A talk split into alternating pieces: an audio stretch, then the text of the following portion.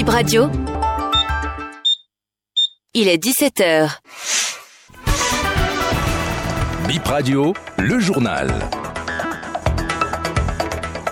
Mesdames, Messieurs, bonsoir et bienvenue au journal. Voici les titres. Les Béninois vivant au Maroc se portent bien selon la présidente de la communauté béninoise dans ce pays frappé par un violent séisme dans la nuit du vendredi à samedi. La pré-rentrée a démarré ce lundi. Elle se poursuit jusqu'au 15 septembre prochain. Nous avons parcouru quelques écoles. Constat à suivre. Bienvenue.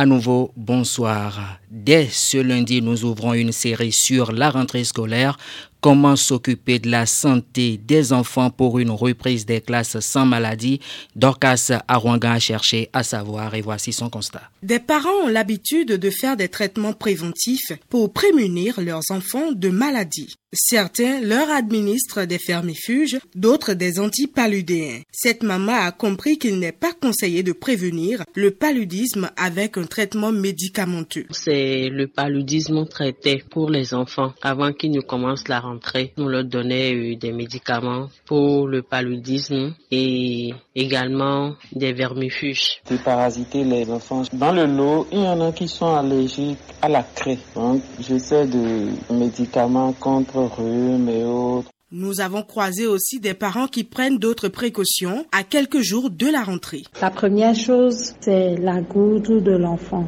L'enfant est-il déshydraté? Moi, je fais un peu plus attention à l'hydratation. Le repos, c'est très très important. Leur euh, alimentation. La pédiatre Ghislaine Benou approuve les initiatives des parents, mais insiste sur la consultation d'un spécialiste. Il faut emmener les enfants voir le médecin pour éviter de mal s'y prendre. Idéal c'est de voir un pédiatre qui va vérifier le déparasitage, l'état général, les vaccinations de l'enfant et les petites pathologies que l'enfant pourrait avoir. Quelques examens pour conforter que votre enfant va bien ou pas. Pour les enfants qui ont des petites euh, pathologies, des allergies ou d'autres encore plus importantes, on pourrait renforcer le suivi et leur prescrire ce qu'il faut pour qu'ils puissent bien démarrer l'année scolaire. Commencez par les préparer en les protégeant contre le froid, contre les moustiques. Ainsi, une rentrée des classes sans petits bobos est garantie.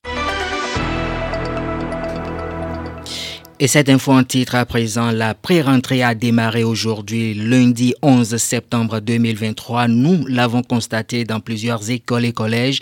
Avant la rentrée, le 18 septembre, parents, élèves et enseignants s'apprêtent. Le constat de Aserabalo c'est animé ce lundi au CEG Bigamé. L'administration ouvre ses portes et des parents d'élèves s'alignent devant le secrétariat pour l'inscription des nouveaux élèves. Ils remplissent les fiches d'inscription et d'autres parents viennent se renseigner. Dans le lot, certains y sont pour le transfert de leurs enfants vers d'autres établissements. À l'établissement CEG Bigamé juste pour inscrire mes enfants. C'est bon déjà, c'est déjà fait. Bon, je suis en train de faire les certificats pour pouvoir faire réinscrire les enfants dans d'autres écoles. je suis venu faire le transfert pour les enfants. Ben, je voulais faire quitter mes enfants d'ici parce que j'avais déménagé. Je suis parti à Calabi. Là, pour diminuer mes dépenses, c'est pour cela que je suis là ce matin.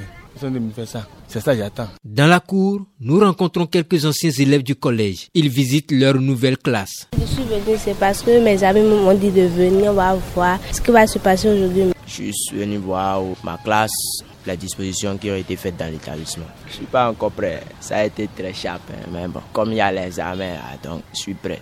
La pré-rentrée se déroule normalement dans cet établissement, mais l'administration rencontre quelques difficultés avec les nouveaux élèves, selon la directrice du CG Guigame Rachidatou Seydou Orubagou. L'administration est en place pour accueillir tous les usagers de l'école, accueillir tous les parents, notamment les nouveaux inscrits. La difficulté que nous avons, c'est les élèves de la classe de sixième dont les parents n'ont pas encore compris le processus de prise de relevé de notes du CEP. Il y a d'autres écoles primaires qui refusent de remettre aux candidats au CEP qui ont fait leur école ce relevé parce qu'ils ont le collège à côté. Nous les exhortons à la patience et nous leur demandons de retourner vers ces administrations-là réclamer leurs droits.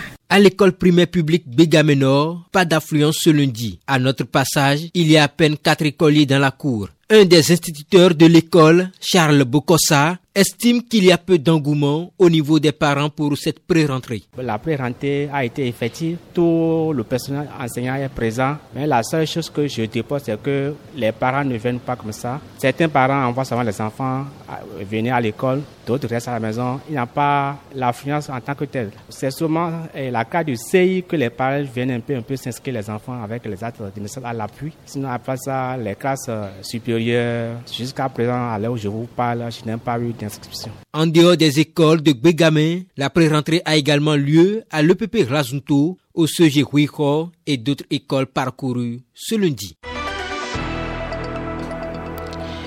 Et puis on parle à présent des Béninois vivant au Maroc. Ils se portent bien, c'est le point que fait la présidente de la communauté béninoise après le séisme qui a frappé le Maroc du 8 au 9 septembre. Jennifer Kouassi a été jointe par BIP Radio. On l'écoute suite aux événements tragiques qui se sont produits dans la nuit du 8 au 9 septembre 2023. Je peux vous assurer que la communauté béninoise au Maroc se porte bien. Nous ne déplorons aucune victime parmi nous jusqu'à ce jour. Nous avons pu contacter les responsables des villes qui ont été le plus euh, touchées par le séisme, dont les responsables de Marrakech et de Agadi, parce que nous avons des ressortissants là-bas. Ils ont pu nous rassurer qu'ils vont bien. Mon bureau et moi-même avons juste essayé d'envoyer des messages à toute la communauté pour les rassurer que tout le monde va bien. Le dernier conseiller de l'ambassade a aussi contacté les responsables des villes concernées pour se renseigner. Nous avons aussi toujours rappelé au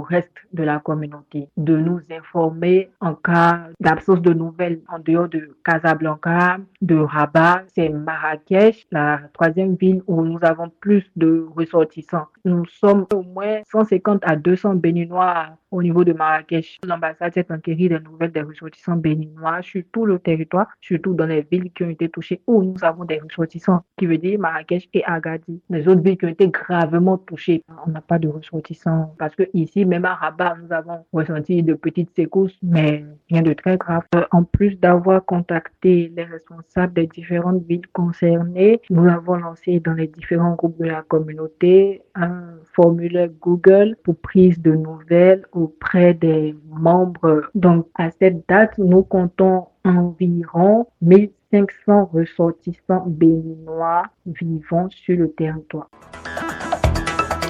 Ce sera tout pour cette édition de BIP Info 17h. Nous vous remercions de l'avoir suivi.